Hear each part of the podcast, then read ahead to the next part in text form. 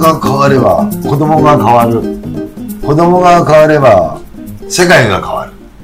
ハスライムラジオ第357回。今日もスターテッド。パート4になりましたけれども。この辺で落としどころ、落とし前つけますか？さあ皆さん待ってたんじゃないでしょうか。さあシンガーソングライターミュージシャンであるはい。兵藤義和、提供してくれるってことではいありがたい。ありがとうございます。大好きなうん。うん歌である、うん。私も生を聞いてみたかった。あんた。一番最初僕が歌わせてもらいます。なんでお前なんだよって言ってた すごい聞こえた今。ででで途中から声量のねところあの違いとかね見てくださいね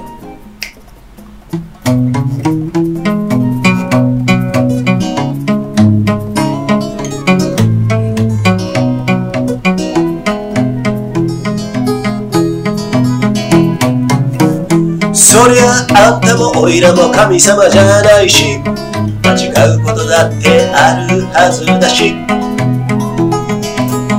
そうあんたもおいらも人間だから間違うなんて Hey! なんだかとても寂しくなってくるよあんたを。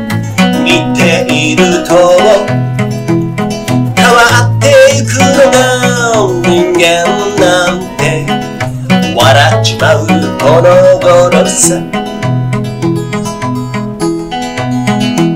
それを身をもって教えてくれたのがあんた本人なんて。本当に皮肉なことだね。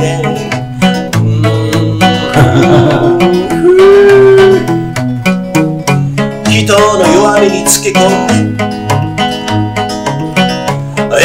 散らしているのはあんたの得意技。そりゃあんたもいらも神様じゃないし間違うことだってあるはずだし。そうあんたもいらも人間だから毒だってあるはずですよね。サンダルだって神様じゃないから。全てを愛するなんてできないさ。ならば正直に自分のやり方でこの先やってみようと思う。暮らしという名の怪物にあんたは取りつかれ大事な何かを忘れちまった。そりゃあんたもいらも神様じゃないし。間違うことだってあるはずだし。そうあんたもいらも人間だから。僕だってあるはずですよね。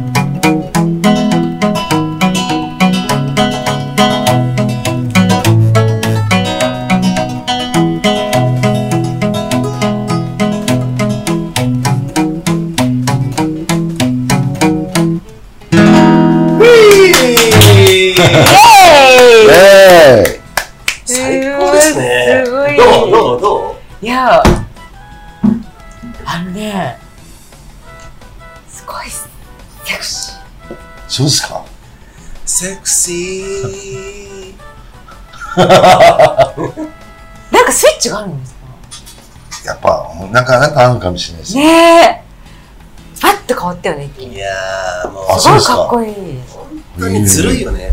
あそう。男の人が見たらずるい感じがするずるい。そうかな。うん。ね。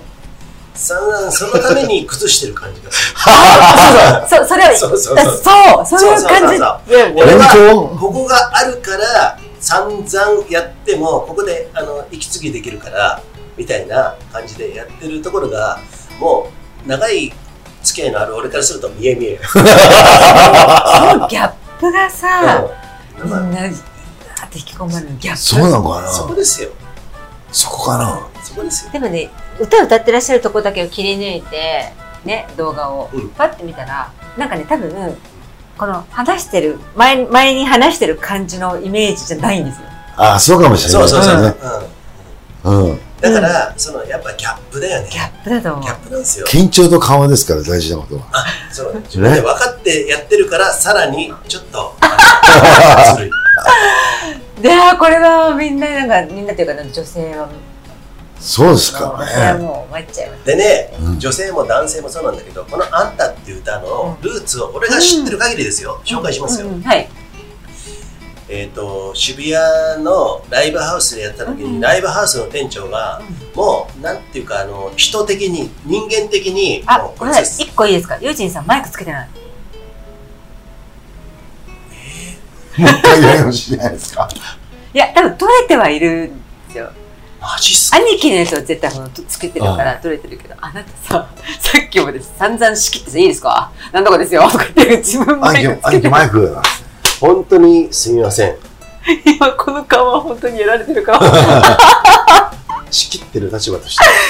でね、当に冷や汗かいたでしょ。本当によくあったことなんですけれども。えでも大丈夫大丈でね、で、このあんたっていう、あの、俺が知る限りのルーツですよ。うんうんうん歴史を見ると、うんえっ、とね、渋谷であのライブやった時は俺初めて行ったのが19歳か20歳ぐらいだったんですよ。夫、うんこの時に、そのライブハウスがし、あのーの、店員さんか店長かわかんないけど、その人に向かってこの歌を歌ってたのね。この人ね。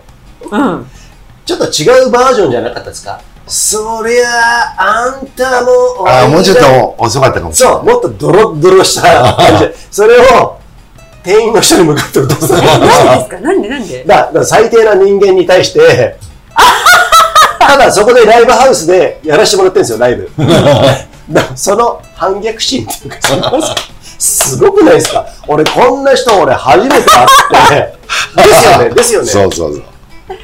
そうなんだそでこのライブハウスでやってるんだけどそのライブハウスのその店員さんにちょっそうとちょっと合わなかった。ちょっと合わない。そうそうそう。ちょっと人がいて、うん。その人に面と向かって歌ってたの。だってそうそう。若いから、うん。ね、血の気多いけど、うん。手は出せないでしょ。うんううん。じゃあ、歌えばいいじゃん。へえそれいくつぐらいのだ20 20あ24、5ですよ。25だよね。俺が知ってる時は。へえそれをよ、うん。印象今的だった見た目ね、爽やかなんですよ。うんうんうん。なんかあの、織田裕二みたいな感じなんですよ。小。田裕二じゃないけど。ね、あんな感じ。うんボーダーのうん感じ、ストライプかボーダーかちょっとわかんないですけれども、ね、ジーパンを履いて、ね、あの、やってたんですよ。どうも、こんにちはつってね。そうそうそうそう。兵藤義和です。その時はまたちょっとうん芸名、芸名前が違ったかもしれなあ、いですけど、兵庫だ、兵庫。そうそうそう。この時に、このドロドロのあんたを歌った時に、なんか、世の中の真実を見た気がしました。これマジで、これマジで思ったでユージ少年はそれを感じたんうんですね。だって今考えてみてもさ、俺が二十歳ぐらいでしょ、?24、5ですよ、この兄貴はね。24、5って言ったら若いですよ。そうだよね。そこで、こんな反逆、だ昔の人、えー、と時代のあれにするわけじゃないですけれども、みんな昔から反逆精神とかカウンターとかそういうことってやってるじゃないですか。うん。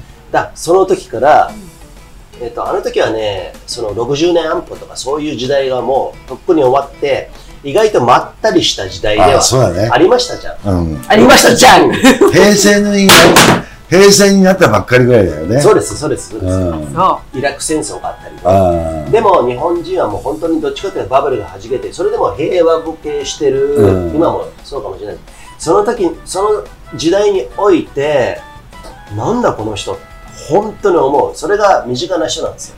う。うんうんうんうん。だからそこでめちゃくちゃ俺は影響。を受けた影響を受けてるね。影響を受けたんです。あの、ほ今回初めて、うんうん。あの兄貴にお会いして私は、うん。あめちゃくちゃ影響を受けてるなって分かった。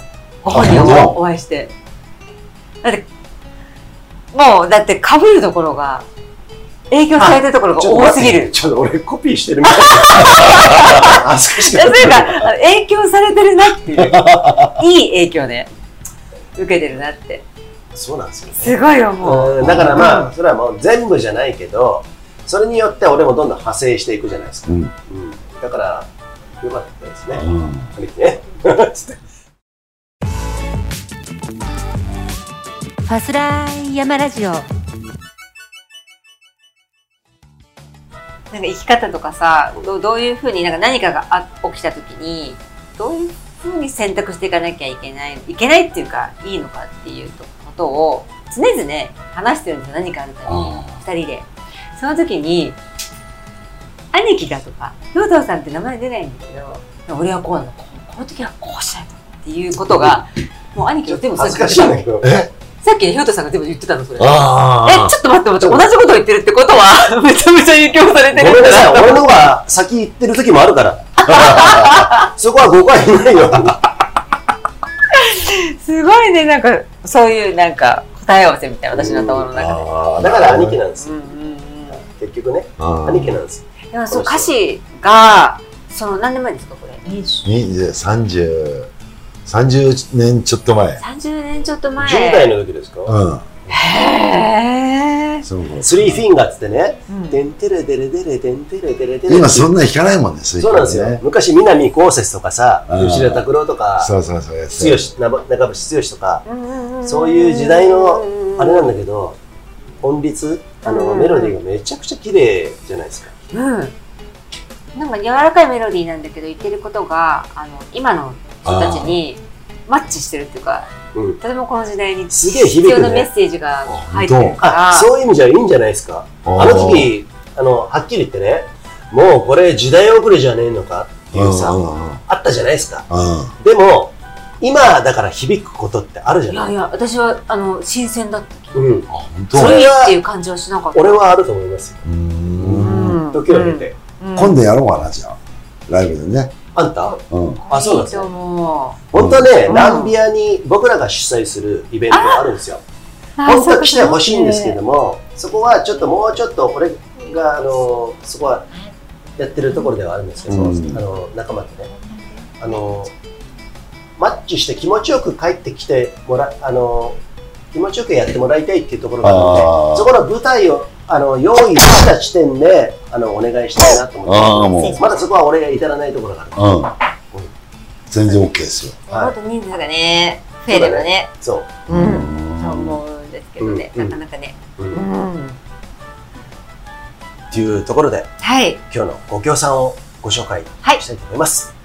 長野長野県長浜町にあるスキーヤオンリーのスキーリゾート、ブランシュ高山スキーリゾート。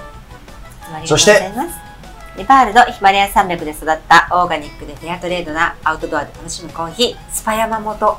スパイシーマモトで。ありがとうございます。ねはい。さらに、えー疲れた足を癒すリカバリーサンデルリグはい。はいあということなんですけれども、え皆さんいかがでしたか？兄貴の歌。えっ、とね、兄貴ね、もう一曲後で歌ってもらうんで、本当に？そうなんですよ。え何歌うの？そんな大盤振る舞いしちゃっていい東京か時計。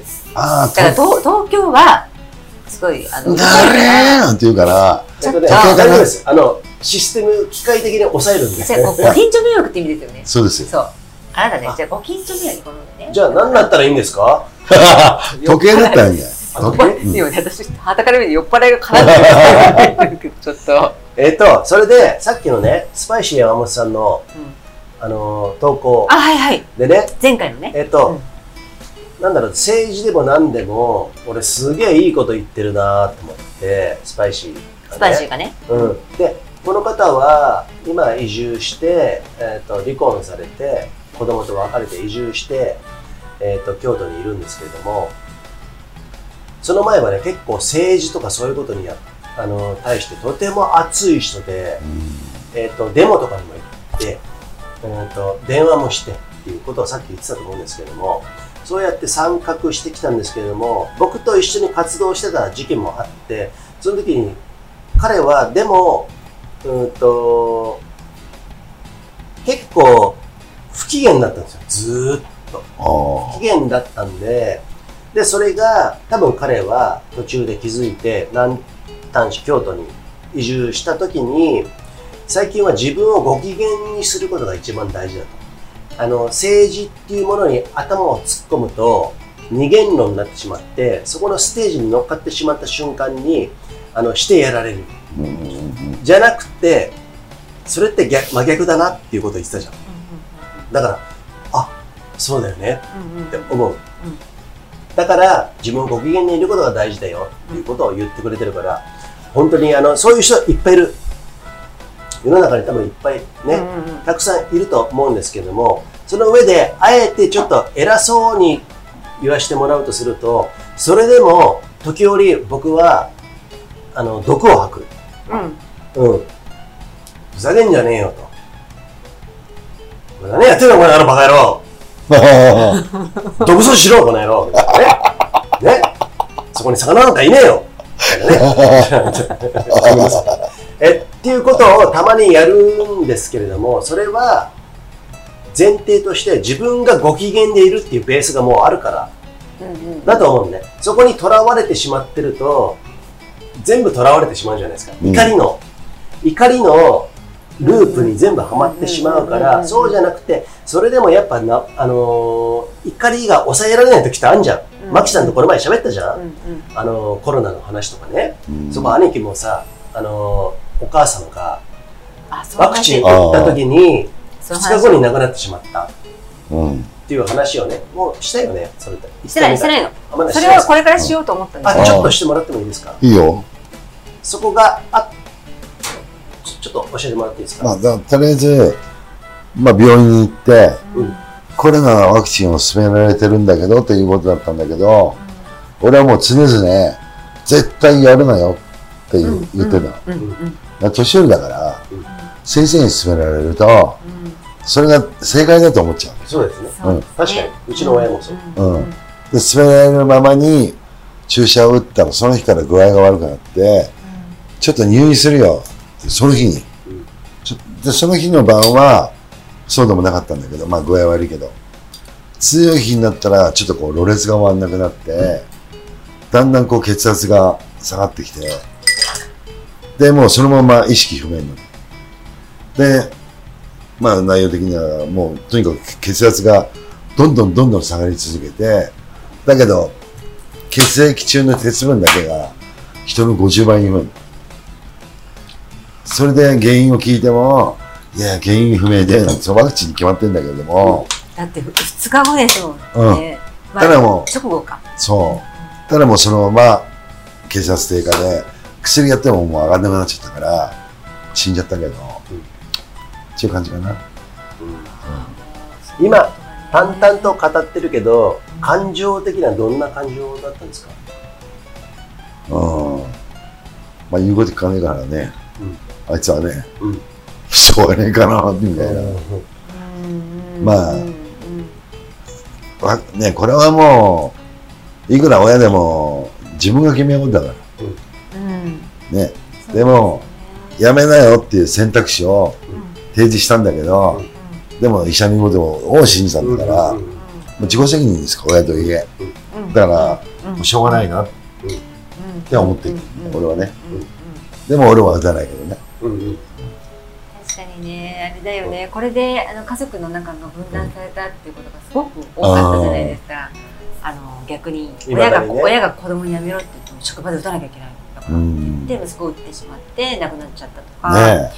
からそうやってどんどんどんどんブチブチって分断されていってさ、人の思想もね、うん。そんなことがなければ。でも結局それを仕掛けた人たちはいるけども最終的に強制じゃなかったから選ぶのが自分そだったっていうところがポイントで、そうだね。そう。まあ今後遺症で後悔してる人たちってすごく多いと思うんですけど、その後悔を一生背負っていかなきゃいけない。例えば子供さんに打たせてしまったお母さんがずーっと病んで病んでる。うん。私のせいで私のせいでうん。それはそこまでの苦しみを背負うほどのねそれそそういうの聞くとねちょっとい憤るんですよそのあのワクチンう。開発どんどん推進したのが。そうだよね。ね一人なんかさそのワクチンっていうのは一つの実証であるだけであって実は世の中にはそのワクチンに代わるいろんなそういうものがいっぱいあるわけじゃないですかそこでどう自分が向き合っていくかっていうところが大事なわけでうんそれはあのさっきの対戦も含めて全部そうだと思うんですよね。うん。だから、えっと、昔は終戦記念日とか毎月毎あ毎年あの8月15日とかにね、あの特集とか組まれるけれどもそうじゃない今もそれは続いてるっていうことがあるからなんかね、うんうん。あのそこを解雇してどうのこうのするんじゃなくて今現実に起こってるんだよっていうことをなんか、うんうんうん。俺はとてもすごく大事に、あの重要だなって思ってるんですけどもその中でさっきのね話からちょっとあのつなげていくと、えっと、こういうことをねやっぱりね言い続けたいんですよ。うん。うん、でえっとどこだったっけ？さっき言ったの。えっとどんなにえーうーんそうだな。なんかね自分がご機嫌であることを前提にやっぱ言っていかなきゃ。うんうん。うんうん。うんそうだね。うんううん。ん。あの瞬間瞬間もう本当のコミュニティのちっちゃいところでいいですよ。自分の家族でいいですよ。横にいる人でもいいですよ。ふざけんじゃねえよ。って俺は言い続けたいんです。うん。せめてねそうそうそうそう。自分の一番最初単位のところ家族とかだけは言言っていきたいなってこと。そうだね。だからそれは二元論でそっちの舞台に乗ってしまうっていうよりは、うんうん。そっちに一回あの攻撃を加えて攻撃っていうか自分の意思を伝えて戻ってきてそこでご機嫌に生きてればいいから、うん。なんかねあっちの舞台に乗るっていうよりは自分はご機嫌っていうのが前提で全部やっていきたいんでなんかね俺が一番嫌いなのは、えー、と投稿にあった山本さんの話とはまた別なんだけども無難っていうのが俺一番嫌いで無難から何も生まれことなかれ主義っていう言葉もあるけれども、そういうのじゃなくてだからファスライってさトゲのあることやって誤解の満感触でしょ？いつもいつも、うんうんうん。うん、でもそれを言うことにを今も続けていきたいってあの今日兄貴が初めて真面目な顔をしてますけれども。ごめんなさい。わかあのちょっと違うかもしれないんですけど兄貴から見ると、うん。ものすごいエネルギー使ってるなーって見えるような気がする私たちが、ああ見える。そうなんですか？そうだって、うん。そんなことやんなくたっていいじゃん。いやでもやってるじゃんこの人も。あのなんて言えばいいのかな、うん、と山さん山本さんさっき投稿の人は、うん。それが分かりやすく言ったじゃん。うん。署名活動だったりああ。デモだったり。うん。何か大きなものを変えようみたいな感じでみんなとかっていう感じだけどそれって絶対変わんないんだよ。うん。うんそんな大きなものって変えられないから、うん。じゃあなどうして自分ご機嫌になるかなって言ったら、うん。いやそれを別外に向いてたやつ全部こっちに向けて自分が何が楽しいのかなって考えること、うん。人を変えようなんて1ミリも思わず。お前だお前うんうんうん。自分が楽しいことにフォーカスするっていうことに潔いうん感じがしたんで、うん。あの兄貴。は、うん。だから私たちはこう発信するっていうことで自分たちのご機嫌するスタイルを取ってるけど、うんそれって見てる人からするとめちゃめちゃエネルギー使ってるんですすごい。あ あでただね、うん。兄貴も結構言ってるんですよ。発信してるんですよ。うん。ふざけんじゃねえよこれ。たまに言いますよね。あたまにね。うんうんあでもたまに言うんだけど、うん。あこいつはバカが言ってもしょうがねえなって思った最近。でね結局うん。大きいものは変えられないので、うん。大きいものに乗ることにしたの。うん。乗ってるふりして自分もか自分もここでいいじゃん。うん。自分の考えを持ってあの株でもそうなんだけど、うん。機関投資家が一番強くて、うん。機関投資家に個人じゃどうやって勝てないんですよ、うんだから機関投資家のやり方に便乗した方がうん。株っていうのは勝てるわけ。うんうん。一緒なんですよ、うん。世の中も、そうですね。うん。うん。だから別に機関投資家を褒めてるわけじゃなくて、それのやり口にある程度まで乗っておきながらでも自分は違うよっていうちょっとずるいこともしてるよ、うん。ねでもそれでいいかなと思う。うん。だってそれが楽しいんだもん。うんうん。うんうんうん。なるほど。うん楽しいところっていう。楽しいところ、うん。であのーコロナの目的は分断だからうん。うん結局う。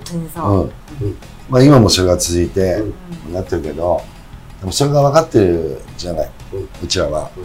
だからまあ分断したい人はずっと分断してください。でいいし、うん。でも分断やめたんだよねって言ったらじゃあこっち来いよっていう感じで、うちらが垣根を作んない方がいいとなるほ思う、うん。うん。もう何でもいいじゃないですかっていう、うん。どうん。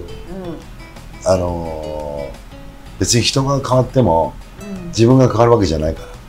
自分は変わんないんだから。うん。どうぞ好きにやって。それで失敗してでもやっぱりこっちに入りたいって言ったらあいつでもいいよっていうそれがいいかなと思う本当そう思います。愛はほら与えることじゃないから実は。うん。受け入れることじゃん。相手を。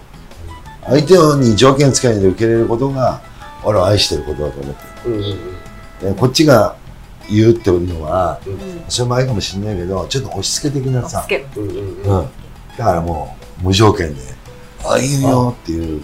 いやだから居心地がいいんだと思う。付き合ってらっしゃる女性たちは。ってことはさっき俺が言ってたことは全部ノーってことですか？いやノーだよそらノーそらドラちゃんじゃない？ユージンちゃんの。ドラちゃんそう。ドラちじゃんそこはいいよ。ドラちゃんの考えだから、うん。何がいい悪いないいい悪いないの人だって何のためにこんだけ人がいるかって言ったらそんだけ考えがあるからいるわけだから、うんもう全然違ったって別におかしくないでしょ。うん。それが何かっていうぐらいしか俺は思わない、うんうんうん。ただ本当に一緒にいて戻った時にあこの人って楽しいなと思えばなるほど。いいじゃない。それで。考えなんかどうだっていいねうんうん私にケチョンケチョンにされてね荷物も放り出されてねうんあのもう帰ってくんな別れるなんて何度もされてもユージさんは、うんお前といるのが楽しいから。うん、いそういうことですよ、うんあの受け入れるじゃんずっと私のこと、うんうん。どんなに勝利されても、うん。それとなんか似てる気がした。いああでもそうかもしれない。うんいまだに俺はそこをよく 分かってないところもあるけどなんか分かりました。うん、すごいね兄貴ね。そうか適当に生きてるわけじゃないですな、ね、適当に来てるよそんな緑色のタオルを巻いて。さっきも言ってるよそれ。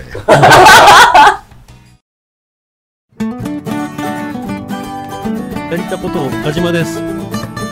上高地アルプス山荘で働いてます。皆さん泊まりに来てください。電話メール受け付けてます。よろしくお願いします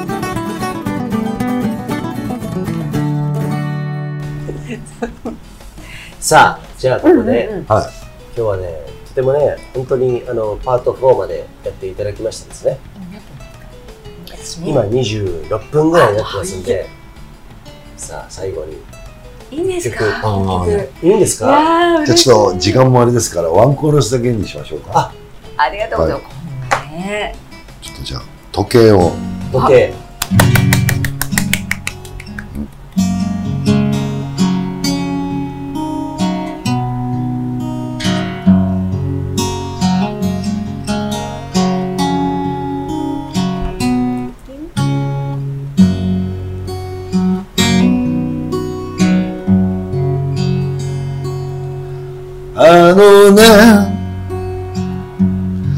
思うんだ。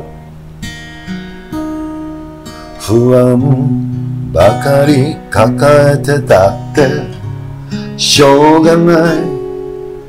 あのね言いたいんだ。朝の来ない夜はない。誰もが皆上り坂を足を取られそれでもまた進んでゆく。背中越しにお前の影が揺れているから今日の日もまた歩けるのさ。自分の道を。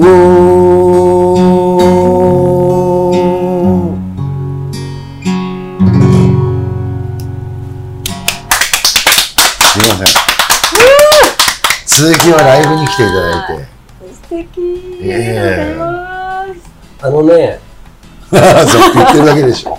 やっぱずるいね。あの詩もメロディーもすごいね。ありがとうございます。ねやるときやる男だかそれは俺が言えばよかったんですよ らそうかいや楽しみですね11月はね。ぜひ来てたくださいら本当に、はいえっとワンマンライブね。再度告知いいですか？はい。ね11月のごめんなさいえっと26 23か。23日。勤労感謝の日。昨日感謝の日、うん。渋ごめんなさい渋谷の荻窪。あ、ごめんなさい。荻窪の、ごめんなさい。クラブドクタ荻窪のクラブドクター。はい。ー、えー夜の7時から。はい。えーチケットは、えー、兵藤義和さんのはい。Facebook からホームページありはい。ますか、えーそれで、えっ、と、荻窪のクラクラブドクターの直接のホームページ、もしくはユージンさんにメッセージをください。はい。お願いします。そうですね私たちも行きますよ。前売り2800円。で当日3300円です。あ前売りがそうですね2800 2800円円の当日3300円。はいこれはですね、ぜひとも、ぜひ来てくださいぜひ。来てください。ね、勤労感謝の日って言うけど、勤労感謝もしてない、このミュージシャンがですねまあ、、勤労もしてないからね。勤労もしてないしね、勤労っていう概念がもともとないですよね。ないね。勤労じゃねえぞ、働くなよって、あの働くなら楽しくやれよ、うん、そうだね。そこについても、最後の一言、みんなさんに向けてメッセージ、なんかね、みんな萎縮してんすよ、やっぱり。あどうしたらいいのかな、守ることだけ考えて、あの行動に出れない人が多いんですよ。それは悪くはないんだけれども、そういう人がね、ファスライキスって結構多いと思うんで、そこに対して、この、えー斜め、えーからの角度で言ってもらえたら、メッセージ。まあ、俺に聞いてもろくなこともなんないけど、うんまあ、俺だったら、とりあえず辞めてみる。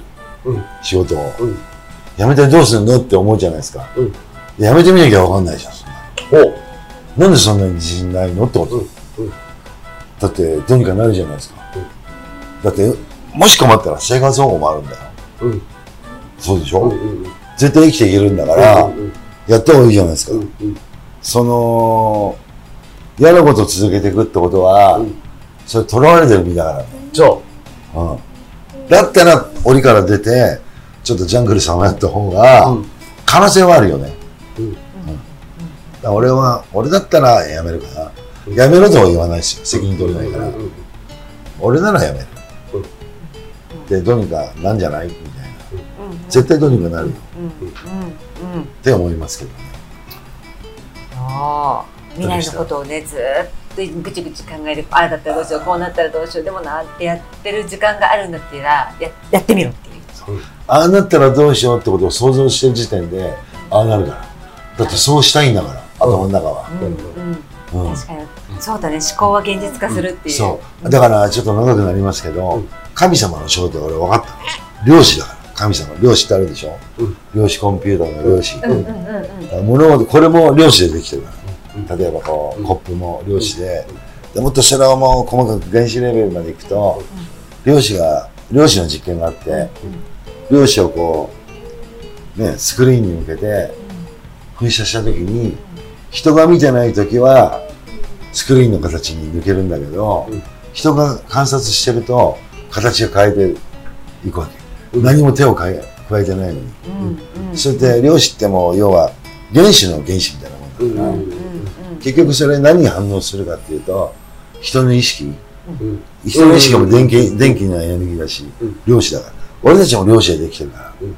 それに反応してそういう現なんていうんですかね形態を変えるわけだから、このコップや瓶にしたって漁師だから、うん。その原理でいくと自分の意識が変われば、まずここにあるものもどんどん変わってくる俺が酒飲みじゃないんだったら酒ないじゃんうちに、うん。そういう量子エネルギーを出してるわけだから、うん。でそういうものの集合体がこのよ日常生活でしょ。だから自分の周波数と近いものが集まってくるわけじゃん。ね。ってことは人生においても自分がこうなりたいっていうエネルギーがそれはいいとか悪いは別として。思い込みが強い方のり漁師が働いてそれを持ってくるのは当たり前でうん。自分の波動と一緒なんだから。うんうん。だから神様ってもしお願いしたら可能とかっていうのは漁師が作動してうん。そういうものを引き寄せてるのかなって最近思ってる。思ってるしうんうん。実際そうでしたね。あまあまあそうだよね嫌なことやんないからね。だからこんなだけご機嫌に生きてる。ご機嫌かわかんないけど、うん。まあでも嫌なこともあるけど、うん。まあいいかと思うから。言いたいことをえっと。言ってもらった。ファスライで今までの中で一番のあれじゃないですか？確信か書く。ついた、そう。うん、なんだよこれ。だから明日からもうファスライやめます。もう喋ることになる やんねよ言ってもらっちゃったみたいな。じゃあやります。でもそういうことですね。うん、って思うけどな。ね皆さんね、これね、うんオフレコの時に、私たちの考えとか、いろんなものをうん全部共有して、これ兄貴と話してたわけじゃないんですよ。そう。これ、あ偶然、そ兄貴から今、漁師の、う。うん量子うんエネルギーのことが出たんですよ、ふと。そういうこと。うん。あ、そういうこといいですよね。はい。まあ、それが神様の長だから、みたいな。って気がしたの。まさに、まさにそうです。だから物に意識があるっていうか、物に人格があるように私例えて忘れで話してるんですけど、まずもちろん人格はないですよ、人じゃないから。だけど、そういう感じで物を触ったり、物を大事にしたりとかっていうことをやらないと、えっ、と、物から逃げていくし、うん。存在に扱ったら嫌だから、うん気持ちが悪いから、うんそういったものから離れていくようになってるから、いきなり、あっ壊れちゃったりとか物が。うん触ら触ってほしくないから、あなたに合わないからとこの子が思ったら、手から滑り落ちるんですよね、物から。だからそういう時は、例えば自分が、この子いいなと思って買った時の自分のいいエネルギーじゃなくなってる。なんかちょっとおかしいなってね。今体調がとか、なんかマインドがとか、思った方がいいっていうことは、あの結構話してきてるんですよね。あだから今、あの、兄貴が言ったことは、もう私はもうすんなり、というか嬉しい、すごい。うん。まあ、ちゃんと、やるときやる男だから、最後、まとめますよ。それね、それね、言わない方がよかった。なんかさ、物ってさ、車乗っててもそうなんだけど、あの、車とかさ、あのめんどくせえな、バーンってやったりさ、昔やってたんだけども、そういうことをやらない方が、なんかね、全部だから今言ったように全部がやろうって。うん。っていうことを考えると、うん。全部にあの愛を与えた方が、あそうそうそうそその方が、うん。ね、調和するっていうか、う。うん。うんうん調和が嫌だったらどんどんやっていいけどね。あそうね。まあ、地球に借りてるんだから、あ結局は。地球に。うん。自分のものじゃないですから。地球に借りてるだけだから。ちうんその、価格っていうものを払って、持つ権利を買ってるだけでしょ。うん。きっとうん。だから自分のもんだからいいんだよにしてもっていうのは、それはエゴですから。地球のもんだから。うん大事。大事。ほんとそう。結構ちゃんとしてるんでしょ。それも言わなくてもいいから。そうですか。さでも大事なことをすべて兄貴に言ってもらったところで。あ、もう兄貴もちょっとずるいな最後、かっさらっていく感じで、そんな緑の、緑の、それ3回目だから。ね、えっ、と、この辺で。4回にわたって、はい。郷土の兄貴に登場してもらったファスライ山ラジオだったんですけども、はい。ありがとうございます。いいえ長い4どうも時間ずっと、もう有意義でしたね。楽しい。ねうん。楽しかったですよ。はい。ありがとうございます。途中であっというね、間ね。あっという間なんですけど、途中でバターコーンを作ってもらったりとかね。そう、うんご飯ね、あの、うんごちそうになってしまって。バターコーンとチャーハンをね、私これチャーハン今の作ってんのよ。中中中中中華系の感じで。さんいかがだったでしょうか？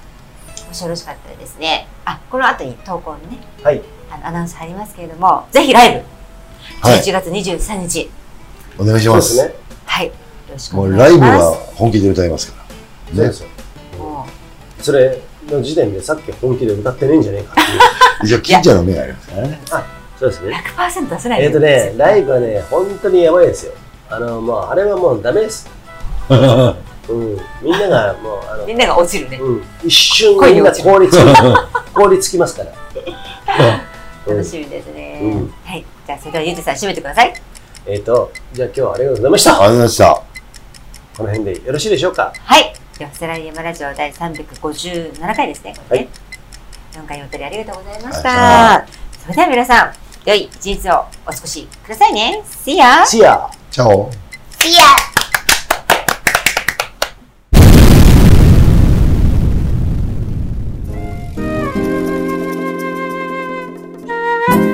パチラヤマラジオいかがでしたでしょうか？この番組は投稿を募集しております。パスラヤマラジオホームページのトップ画面にあるリクエスト欄から投稿ができますので、えーどんなお題でも結構です。えー皆さん、どんどん投稿お願いしますね。待ってるよ。じゃ、See ya!